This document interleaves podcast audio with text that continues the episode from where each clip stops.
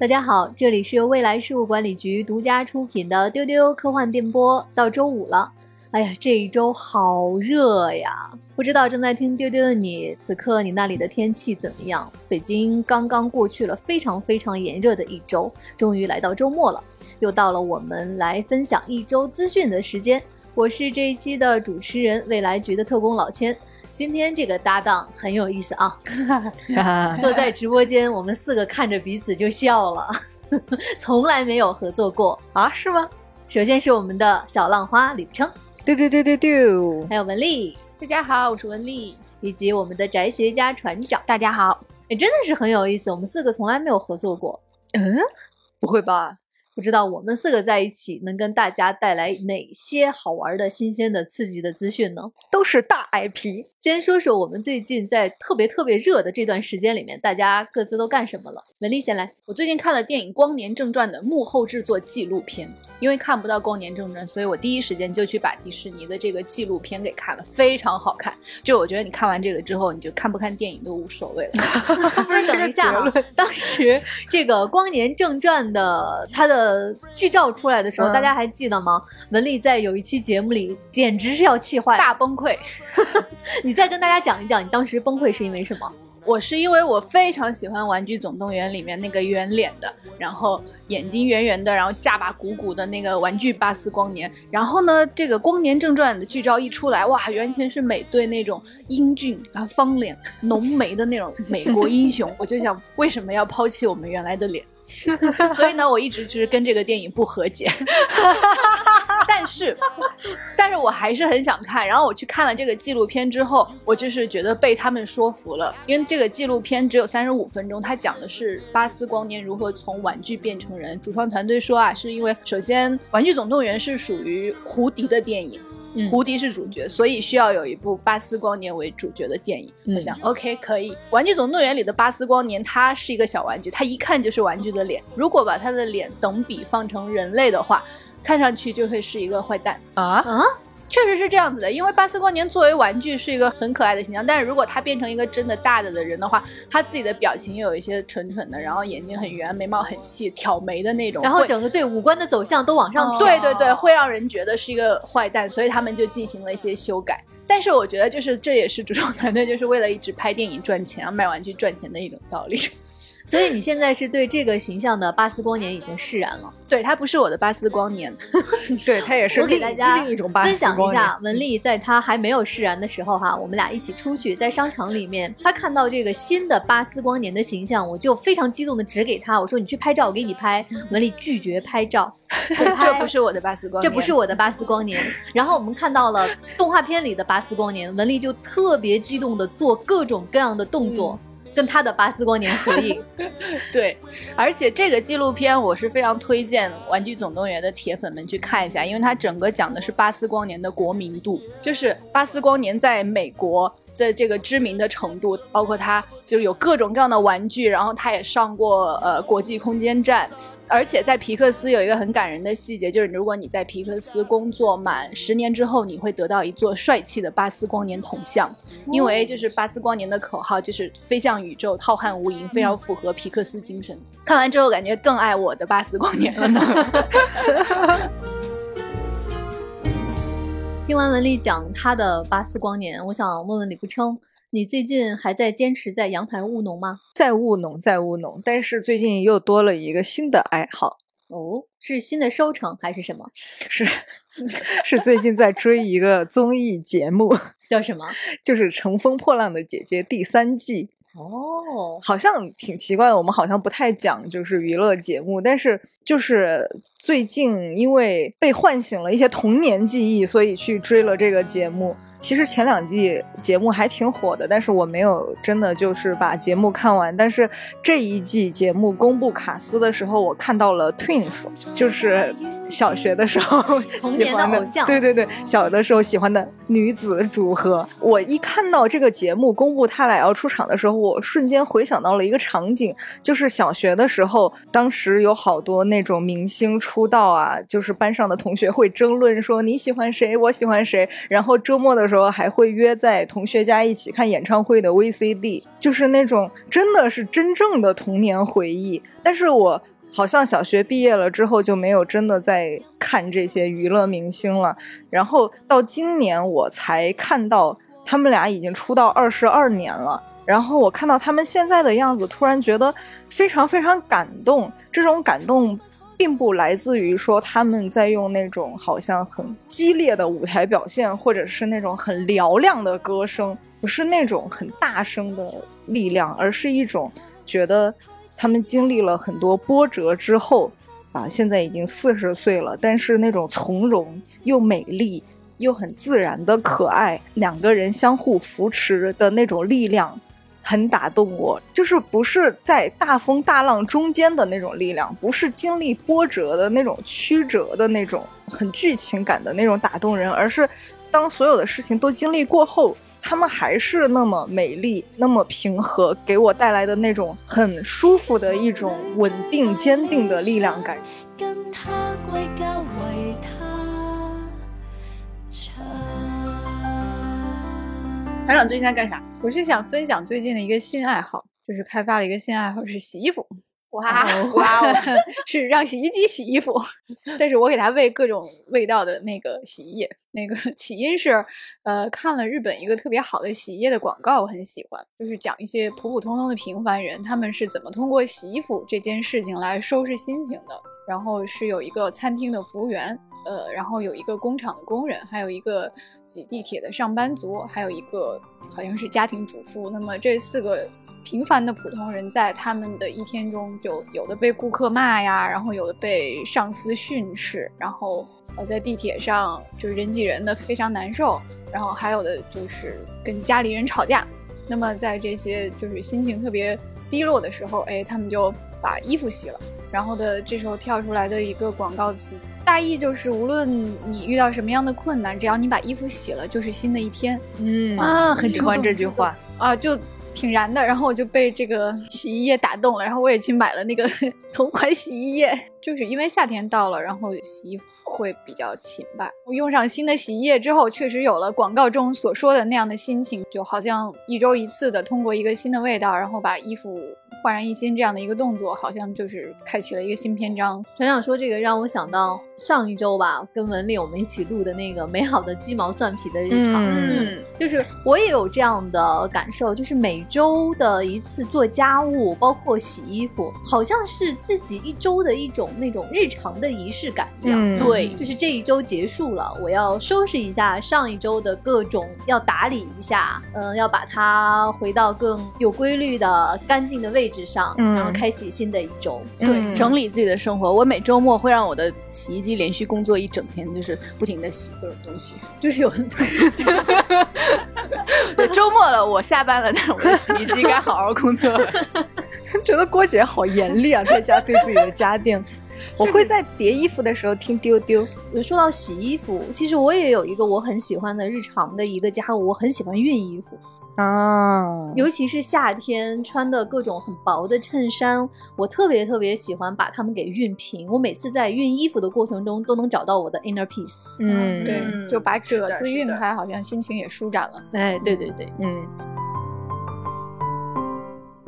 在之前的这段时间里面，丢丢还有一件事情，大家可能已经关注到了，我们丢丢表情包的第二弹上架了。嗯，不会有人还不知道第一弹早就上架了吧？我们丢丢表情包的第二弹啊，一共有十六款，是以丢丢主播的卡通形象为主角的。哇，简直是阿宅日常必备。我觉得它的使用场景跟第一弹比起来更好笑了。对，是，我们可以给大家介绍几个哈，比如说我在丢丢第二弹里面特别喜欢的就是有一个姐妹走，对对对对对对对，很好笑那个。其实那个表情包是我们当时录《闪灵》那期的丢丢的 banner。嗯嗯，就是我跟船长我们两个人的形象特别特别紧张的手拉着手。因为我们的表情包都是来自于每期节目的那个图嘛，由大画家布兔绘制，然后基本上都是每一个丢丢小人对那个 IP 的反应，还有很多的宅梗，比如像老千刚说的那个姐妹走，就是他和船长变成了《闪灵》里的双胞胎。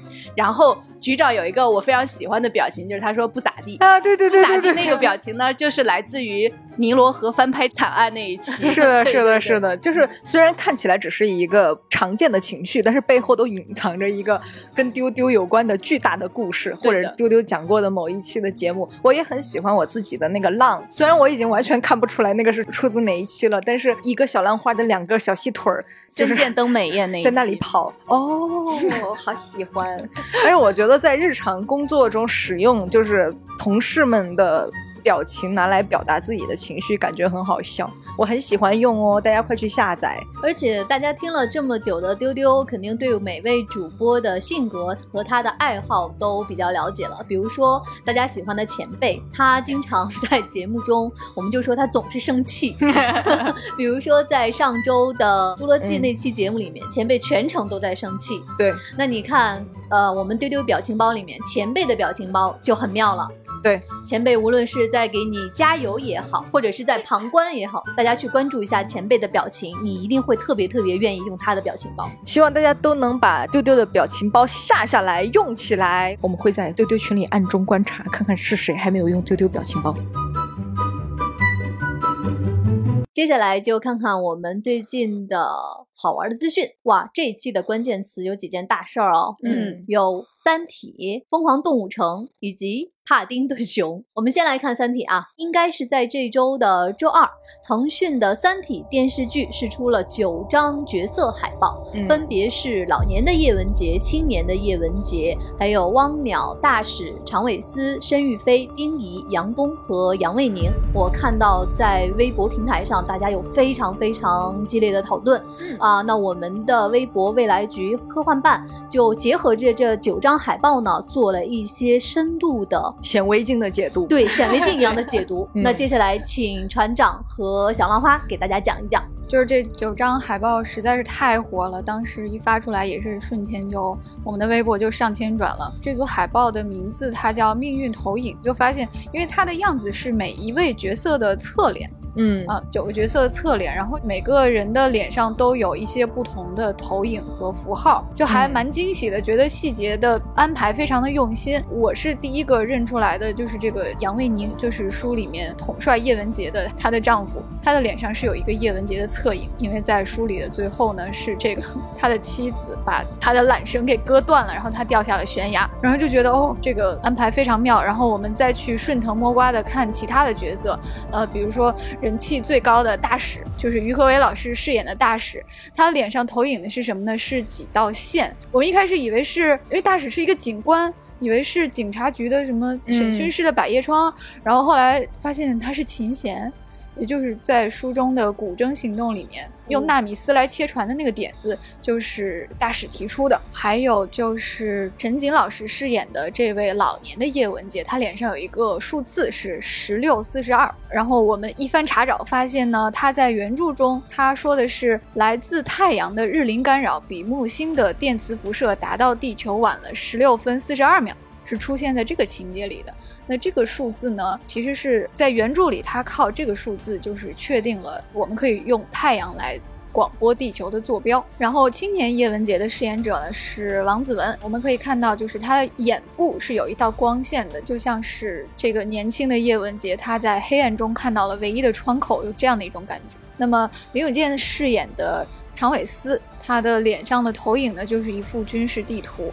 还有李小冉饰演的申玉飞，她在原著里是一个非常厉害的物理学家，她是看出了她的丈夫正在计算的这个问题是三体问题，所以呢，在她脸上的这个投影好像也是一个三体问题的算式。然后就是王传君饰演的丁仪，我觉得这里是埋了一个梗，就是她脸上的这个投影是一个闪电状的东西，就大家都觉得她是球状闪电。叶文洁的女儿杨东是由何杜鹃饰演的，她脸上的那个符号是归零的心跳。我们在之前的节目里边也有讲到过，是他死前有毕生的信仰崩塌，因为他发现宇宙的普世物理规律不存在了。对，这一期节目是丢丢的第一百五十三期《刘慈欣宇宙大狂想》。三体，假如请小岛秀夫、新海诚、安野秀明来拍，大家可以去回听这期啊。就是这期里面，就是留学家老易解释了说杨东这个角色为什么非常的重要。是的，而且呢，我们看到这九张海报啊，除了刚才船长跟小浪花分析的这些细节，还有一个非常非常重要的特点，就是他们整个的色调是黑嗯红色，对然后透着一些蓝色。嗯当然，对于这个色调呢，船长有一个非常精妙的解读。嗯，哎，也不算很精妙吧。对，它叫命运投影嘛。然后刚才没说汪淼，汪淼的脸上肯定就是著名的这个倒倒倒计时了。对，所以整个它这组海报有一种在暗房里面洗照片的感觉，就是因为洗照片时候的光线是红色的嘛。嗯，对，然后又会给人一种红暗的意味在里面。《三体》的这几张海报出来之后呢，我们看到大家的讨论的热度非常非常高。没错，嗯大家可以去加接待员的微信 f a a 零五零四，跟他说《三体》，就能进入三体群，和大家就是讨论新鲜的资讯。我刚才说这一期的关键词是《三体》，看到下一条资讯，我觉得这一期的关键词其实应该是刘慈欣。没，错本周是刘慈欣周。为什么这么说呢？其实六月二十三号，也就是昨天周四，是大家非常喜欢的刘慈欣老师的生日。刘大哥生日快乐！如果大家关注我们的公号不存在的话，会看到我们发了一篇特别特别有意思的文章。嗯，祝大刘生日快乐啊！刘慈欣饮食大揭秘，大刘喜欢吃什么东西呢？没有想到吧？大家肯定会说喜欢吃火锅啊，但是还有很多细节，你们知道吗？是的，就除了火锅之外呢，大刘最喜欢的就是撸串儿、吃烧烤。就是参加完科幻活动呢，一定要跟大家一起吃串儿。那么撸串儿的大刘是怎样的呢？就欢迎大家去文章里面解锁。火锅也是大刘非常喜欢的东西，然后揭秘了一些他具体会吃什么，就是在火锅里涮什么。然后呢，还有他的原话是有一次问他烤串儿好吃还是火锅好吃呢？他给出的原话是火锅就是爱情。哎，好，他是在什么样的场景下说出这句话的？也欢迎去看文章。那我们今天呢，在这儿再给我们喜欢的刘慈欣大哥补一句生日快乐。生日快乐，生日快乐！所以这周真的是刘慈欣周啊，呃，嗯除了他过生日，除了刚才我们说的《三体》电视剧的剧照，还有一件特别特别大的事情。其实嗯。这个新闻当时官宣之后，也是引起了非常非常多的讨论和嗯。关注。嗯嗯，就是刘慈欣的作品首次日漫画，嗯是大刘的短篇小说《上影上帝》，由未来局和卡多卡瓦角川推出的，然后由日本的知名漫画家横山寻老老师来作画，从六月十九号开始就在三个平台上开始免费的连载了。在漫画上线的时候呢，大刘老师发来了亲笔手写的寄语。他说到说，这不是我的作品第一次在日本发行，但却是第一次以日漫的形式与大家见面。这个故事在漫画家笔下将如何呈现呢？我比任何人都期待。大家可以去未来局的微博里面看到这个非常真诚的一幅 亲笔信。说到大刘手写的这个寄语，其实我第一次看到，你们知道是在哪儿？嗯是在我们未来局的抖音的视频号，嗯叫“科幻办公室”。嗯嗯嗯我们的编辑把它做成了一个短视频，嗯发到上面。哎，我那天刷到了，觉得好棒啊，写的就是特别特别诚恳。对对，很认真。嗯对，也欢迎大家去关注我们这个号啊！你打开抖音，你可以搜索“科幻办公室”，嗯就是我们的视频号了。是的，嗯，记得给我们点赞，然后转发收藏哟。对，然后我们也收到了日方编辑的寄语，他们说会和漫画家横山老师一起努力，将刘老师宏伟的世界观和日本漫画碰撞后产生的美好化学反应传递给全世界。嗯，听起来就非常热血呢。是的，是的，突然燃起来了。嗯，嗯所以在昨天就是刘老师生日的当天，横山寻老师还手绘了一幅祝刘老师生日快乐的贺图，然后这个图上漫画里的几个主角都在很开心的，有一些是在看刘老师的作品，有些是在欢庆，然后就非常可爱的一个图，也可以在我们的微博未来局科幻办上面看到这张画。对，然后因为刘慈欣老师什么都不缺，所以我们制作了一张赡养上帝的海报，然后寄给他。这个海报感觉跟他目前已有的所有的作品的画风都截然不同。我们接下来再来看一个日本的动画。其实，在前几期的节目中呢，呃，我记得局长和船长曾经一起特别特别亲情的给大家推荐过一个日本动画片，叫《怪画猫》。嗯，那最近呢，《怪画猫》它官宣了将推出十五周年新剧场版动画和舞台剧。那这个动画呢，将在二零二三年上映。嗯，其实现在还没有试出具体的消息，说这个新动画讲什么呢？但是我们之前在往期的节目里介绍，就是它整个的画风非常的华美，它是有一种把平面的绘画艺术在动画里面表现到了极致的这样一种感觉，然后也会有一种翻开了浮世绘风格的画书的感觉。它的故事其实都是改编的日本各种各样的民间怪谈，还有神话传说，所以就是他拍什么我都很期待，都会很好看。怪画猫这个故事呢，我也是听了当时局长讲才知道，它的主人公讲的是一个卖药郎，嗯，带着剑，然后在各地斩妖除怪的这样的一个故事。对当时那期节目播出之后啊，我就看到我们丢丢的评论区有一位听众说：“哇，终于有人提到我们家 卖药郎了。”我们一起来期待他的新剧场版哈。嗯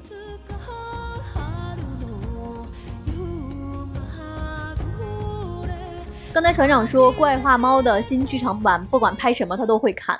嗯那接下来我们要说的这个作品，不管他拍什么，我也会看。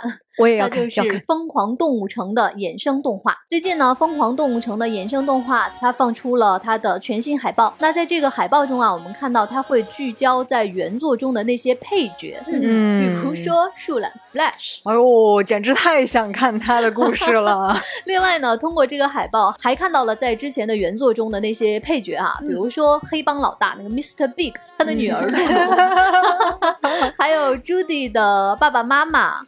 还有警察局的牛局长和鲍警官，哎呀，每一个我都很期待。我看到这几个角色，我就开始笑，是怎么回事？对对对，我是家里还有一套《疯狂动物城》的玩具，所以我还很喜欢里面的有一个举着冰棒的小象，不知道会不会出现。啊，那个小象太可爱了。对，然后难道是因为就是配音的原因，所以夏奇拉演的那个羚羊大明星是不是不会回归？Flash 回归真的是很很让大家开心啊！他这个角色真是近几年出现以来，就是动画片里面非常让人记忆深刻的形象。嗯，而且 Flash 这个形象等于是科普了树懒这个物种，对对对 某种程度上，大家看见树懒就会说啊，Flash，对，但是就是慢慢的。但是我不知道在这一部衍生动画里面会不会再有 Flash 开车。啊，人家虽然平时慢，但是开车可快了。这个衍生动画呢会在十一月九号开播，我们一起期待。搞快点，搞快点。再看一个关于衍生剧的消息，这个衍生剧，哎，大 IP 大 IP，大 IP，《权力的游戏》。嗯最近我们看到呢，《权力的游戏》将开发一部以 Jon Snow 为主的新衍生剧，由原来的剧作中扮演雪诺的基特·哈灵顿来回归，继续扮演 Snow。目前的信息是说呢，它是一个全游的剧集之后的一个续作。我当时看到这个消息，我第一反应就是真的假的，然后第二个反应就是为啥是他？为什么要拍他？没有人想看杀了龙妈之后的雪诺。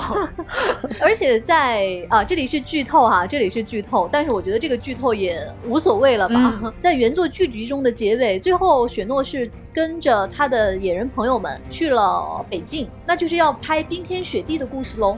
也不是很想看，我倒是很想看二丫、三傻和美人布雷尼的故事。就是我看到有评论说，怎么拍都行，反正就是相当于说把全游的结局再重新再来一遍，嗯重新拍一遍。他给出的这个理由也让人无法拒绝啊！对就是无论他怎么拍，都会颠覆全游的最后一期。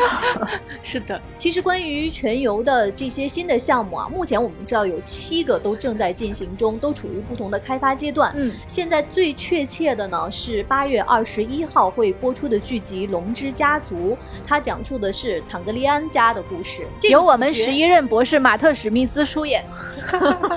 好的，期待期待。没想到啊，在这儿也能遇到博士啊！不光是你在这儿没想到，接下来博士就来了。哎呀，最近，《神秘博士》六十周年纪念特辑再曝新的卡司，曾经出演《老爸老妈》《罗曼史》《欢乐合唱团》的著名演员尼尔·帕特里克·哈里斯将加盟，不过他的角色还不知道。嗯，肯定是一个坏人啊，因为他爆出的那个剧照上，他的眼影画在了下眼，也没有好人会那么画眼。原来是根据妆容判断的呀！对，反正总体来说，最近我们神秘博士粉依然是处于那种过年的那种开心的日子中，因为整个二零二二年可以说都是给二零二三年的六十周年的生日。预热的这种，然后这位演员呢，也是一位很有名的演员，就是算是大咖了吧。嗯他的名字比较长，一般就是大家称他为 NPH，他是呃美国托尼奖的获得者。然后呢，我本科的时候追的那个剧《老爸老妈浪漫史》，他在里面演一位主角 Barney，就是。在追美剧的人心中有非常重要地位的一个人的形象。那这位演员也是一直挺活跃，他演过《消失的爱人》中被那个女主角割喉的那位男子。哦，啊我想起来是谁了。对对对，竟然还有我看过的东西。对，然后这个《神秘博士》的六十周年的各种路透也是在一直有新的发布，比如说有那种知名的呃战歌，外边拍照边 P 图边上传，来让我们这些粉丝大饱眼福。然后就是呃《神秘博士》大提提和那个 Donna 的同框，就感觉好像是我们时间穿越了，以及还有一些谣言称十一任、十二任都会回归，就是粉丝就是心里就是默默默默默。说到神秘博士啊、比如说小浪花李不称，现在会有一个条件反射，就是我们现在看到任何有“神秘博士”这四个字儿的信息，嗯我们就第一时间呈报给我们的工作 群，是的，是的，是的，不错漏任何一个蓝白配色的东西。就感觉气氛烘托到这里了。嗯神秘博士六十周年特辑，我们必须要看。必须要看，还必须要讲，到时候让郭姐 solo 两个小时一，块儿看，然后把记笔记学习。郭姐安排一个大会议室，每个人拿着笔记本进来，不许带手机，然后写完两千字观后感才能出去。我记得在过去很多期《神秘博士》的节目里面给大家讲过，在这个剧集里面其实出现过英国很多很多重要的 IP 和嗯历史人物。我想请问郭姐，嗯，在过去的六十年中，帕丁顿熊出现在《神秘博士》中吗？帕丁顿熊虽然没有出现在《神秘博士》中，但是神秘博士出现在了帕丁顿熊中。那你 十二任博士皮卡叔在帕丁顿熊里面演库里先生，就是一位非常坏脾气的、哦讨厌的邻居老头。哦，竟然反过来了是哦，真的，哦，还真是在帕丁顿熊大电影第一部和第二部里面，嗯那个讨厌的不喜欢他的邻居就是皮卡叔扮演的。对常驻角色哟。那可能在接下来我们要跟大家分享的这一条资讯，《帕丁顿熊三》里面它还会出现。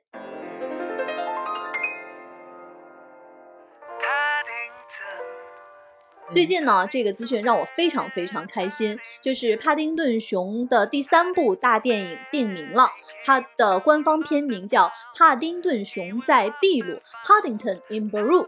这个片子呢，会二零二三年在伦敦和秘鲁开拍啊，好期待！但是当这个消息放出之后，我在办公室里面收到了大家很多很多的疑问，比如第一个疑问，他为什么在秘鲁？它竟然不是一个英国小熊，是不是？对，在原著的故事里面，帕丁顿就是一个来自秘鲁的小熊，它嗯的品种是秘鲁棕熊。哦嗯，它是一个只身来到伦敦来冒险的一个特别有礼貌的善良的小熊。嗯然后我的问题就是，它居然还是一只小熊，都到第三部了。对，从帕丁顿熊诞生到现在的半个多世纪里面，它一直都是一只小熊。原著作者迈克尔·邦德先生没有写到它长大，所以它一直是一只小熊。不过大家看，在帕丁顿熊的第一部和第二部大电影里面，给它配音的那个人是本嗯卫肖，就是大家特别喜欢的本喵。专门选他的声音，其实你们注意去听一下，是有一点点成熟的，嗯，是的感觉，嗯，但是又很礼貌。对，非常非常礼貌。嗯嗯，是个小大人熊。哎，我们帕丁顿最近可火了。就是前几天还和英国女王喝茶，哦，简直了。给大家介绍一下帕丁顿熊在全世界各地的粉头哈。嗯，在日本的粉头呢，就是小岛秀夫。没想到吧？对，小岛老师前一阵儿发了好多照片儿，他和他自己的帕丁顿熊手办这么拍那么拍，发了好多张。对，然后在帕丁顿熊跟女王喝茶那天，他也赶紧拍了一张照片。小岛秀夫行为，嗯对，然后呢，我觉得帕丁顿熊的美国粉头应该就是新晋的这个这个尼古拉斯凯奇老师了吧？就是凯奇老师，就是他居然是因为帕丁顿熊火了，因为他在最近那部几乎是自传体电影里面《天才不能承受之痛》里面啊，就本色出演他自己嘛。结果呢，这个大叔竟然流着泪说 帕丁顿熊真是太棒了，然后他就因为成为帕丁顿粉头就火了，就是你做梦都没有想到，有一天很多人会看了尼古拉斯凯奇的电影后会说，哦，我想去看帕丁顿熊。奇怪的连接增加了。那帕丁顿熊在丢丢的粉头是谁呢？噔噔噔，老千。对，是我在未来局。我就不允许大家没有看过帕丁顿熊，是我会让每一个人都去看帕丁顿熊。对对对对对，我的观影也是被老千按头安利的。所以正在听丢丢的你，如果还没有看过帕丁顿熊的话，我诚挚的向你们推荐《帕丁顿熊大电影》的第一部和第二部。然后呢，如果你们非常喜欢，我们有可能为大家安排一期跟帕丁顿熊相关的丢丢。嗯，听到了吗？敲黑板，快去看。再来看一个新片的消息，这个新片是关于拉尔夫·费因斯的。哎，为什么我说到这个名字开始 笑？嗯，最近曾经扮演伏地魔的英国著名演员拉尔夫·费因斯，他和《女王的棋局》的女主角安雅·泰勒·乔伊，以及英国演员尼古拉斯·霍尔特他们主演的喜剧惊悚片《菜单》（The Menu）。放出了中文预告片。那在这个故事里呢，讲述的是有一对夫妇啊，这对夫妇就是由安雅·泰勒·乔伊和尼古拉斯·霍尔特他们两人扮演的。他们来到了一个小岛上的一家神秘的餐厅。那这个餐厅的主厨呢，就是拉尔夫·费因斯了。嗯，好怪。他提供了令人惊喜的一份菜单，但是进餐的过程中会变得越来越奇怪。嗯嗯，你本来看这个介绍好像没有什么特别，但是大家在网上的评论就很好笑了。嗯，就是全体哈迷都翘首期待这部片子，以至于现在我根本记不住它的原名，我脑袋里都是网友给他起的那些名字，什么“重生之伏地魔在异世界当厨师”啊，我觉得这个很好笑。食死徒餐厅啊，下道菜叫阿瓦达啃大瓜呀。对，就是这个组合简直跟尼古拉斯凯奇推荐帕丁顿熊一样，就是就是拉尔夫费因斯前一秒还在演伏地魔，下一秒就嗯，这个角色又跟伏地魔那个形象有莫名的契合，因为这个餐厅的所有员工都在奇怪的。崇拜服从这个主厨，然后但凡这个餐厅的客人，就是安雅饰演的这个夫妻，就他在预告片里就说了一句说我不太喜欢这儿的菜，然后你就看到那个员工就开始找他的事儿。然后让他不舒服，然后就是程度越来越严重，然后到了最后就是你但凡稍微指手画脚，然后这个员工就要开始追杀你，就是不能说一句这个主厨的不好，你也不能说这儿菜不好吃，也不能说菜单有问题。这个岛上全员对拉尔夫·费因斯陷入了一种狂热崇拜。这个片子它的介绍是一个喜剧惊悚片，我刚才感受到了喜剧，没有感觉到惊悚，真的，我满脑子都是伏地魔做菜。来看一个最新的定格动画电影，这个电影呢是由大家昵称为陀螺的导演吉尔莫·德尔托罗他的新作。匹诺曹最近发布了幕后照和剧照。嗯，匹诺曹这个故事呢，其实就是改编自大家非常非常熟悉的那个童话。它的故事背景设定在上世纪三十年代的意大利，讲述了一个想要成为真正男孩的人偶，他有着特别孤独的灵魂，但是不被他的爸爸关爱和理解。这个片子由托罗本人担任制片人、导演和编剧。那其实啊，刚才念了那么多，我更关注下面的信息。嗯，这个片子它 集结了一个梦幻的卡司，因为我们首先说到它是一个定格动画电影，片中的人偶呢是由僵尸新娘的团队制作的。嗯那配音阵容，我的天呐，这是一个真的阵容吗？我要调整一下这些 演员的顺序，先说这两个人。他的配音阵容包括凯特·布兰切特、哇哦贝尔达·斯文顿、哇哦伊万·麦克格雷格哦，以及克里斯托弗·瓦尔茨。厉害厉害厉害厉害厉害！这完全是一个可以听的电影吧？但是我想知道，《匹诺曹》里面会有这样迷人的两个女性的角色出现吗？很期待，不知道这个故事会嗯会怎么改？改编？对，嗯嗯，但是这个阵容因为是网飞组的盘，所以就不愧是你网飞。而且它是定格动画，然后我们看见网飞和陀螺这两个词，就是等于有钱。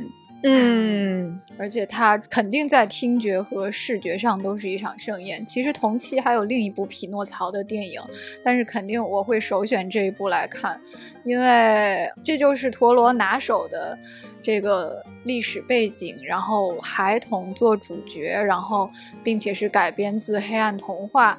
他最擅长的就是各种各样繁复迷人的细节。嗯，嗯，所以肯定会是一个视觉的盛宴，再加上这个光是听声音就可以，就我就可以了。哎，对对，而且在我们之前也聊过定格动画，是在我们的一百一十期和一百一十四期，我局长和船长我们一块儿聊的定格动画。最重要的就是烧钱，就是你要堆大量的钱和精力进去。所以呢，陀螺加上网飞的这个组合，让我非常期待。嗯，嗯，这个作品会在今年十二月上线网飞。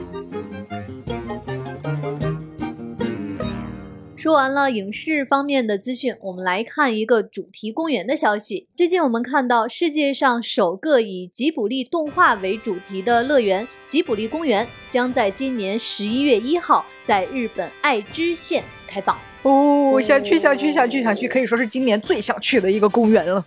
那这个主题公园呢，最近公开了一批新的官方设计图。这个主题公园共有五个区域，我们来看一看这些区域啊，看看大家想去哪儿。嗯，小兰花呢？我想去龙猫森林，因为这个龙猫森林是动画片两姐妹住的那个家，以及他们周围的那个树林。其实树林就是他们发现龙猫的地方，对不对？还有他们种树。哎呀，我好想去！我就不能跟李不成你不会也想去龙猫森林吧？不，我刚要说，我就不能跟你同时去这个公园，因为我要先去这个女巫谷。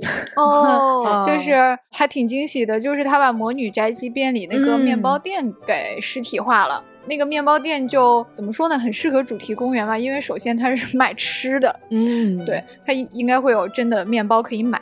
然后呢，它那个面包店的二楼就是魔女琪琪的卧室，然后应该也是大概也许也是可以参观的。然后它这个小面包店还是建在一座桥上，然后风景也很美，拍照应该也会很好看。嗯，我愿意跟船长去这个。嗯嗯，我特别想去青春之丘和吉卜力的大仓库，因为它里面会有天空之城的复古装饰和空中花园和飞艇。之前我去过东京三鹰市的那个吉卜力博物馆，它其实是一个很小的博物馆，就是里面只有那个。天空之城的那个大机器人，那是我最喜欢的大机器人，在房顶上。然后这次的主题乐园明显是一个面积非常大的地方，嗯然后感觉是可能还原了很多电影里面的场景，所以真是迫不及待想要去。迫不及待想要去看到还有影厅、商店和餐馆，感觉是可以逛一天的。啊！让我去吧。另外还有一个区域呢是幽灵公主的村庄。这个里面呢是幽灵公主的铁工厂，还有山兽神塑像。嗯，如果我去这里的话，我就会想要带上那种野餐垫儿和小篮子，邀请大家和我一起去龙猫森林旁边的草坪上吃下午茶。没有人想要来是吗？再见。好，我们期待一下，我们这周的资讯就到这里了。刚才给大家说的是十一月份要开幕的吉卜力主题公园儿，那现在我们虽然去不了哈，但是在下周二，我们给大家安排了一期跟吉卜力相关的一期丢丢。我们要讲的是大家非常喜欢的一部动画作品，叫《千与千寻》。嗯，期待。欢迎大家来收听我们这一期的内容。另外呢，再跟大家预告一下，其实各位听众可能已经发现了，我们现在每周三的下午五点钟，在喜马拉雅都会有我们丢丢的 live 上线。我们的主播们会跟大家结合着每周的热点话题来进行 live 的分享，欢迎大家来关注我们丢丢的 live。嗯，嗯，每周三的下午五点到六点半哦。 嗯，那我们这周的资讯就是这样了，我们下周再见，拜拜，拜拜，拜拜。あの青さを知る果てしなく道は続いて見えるけれどこの両手は光を抱ける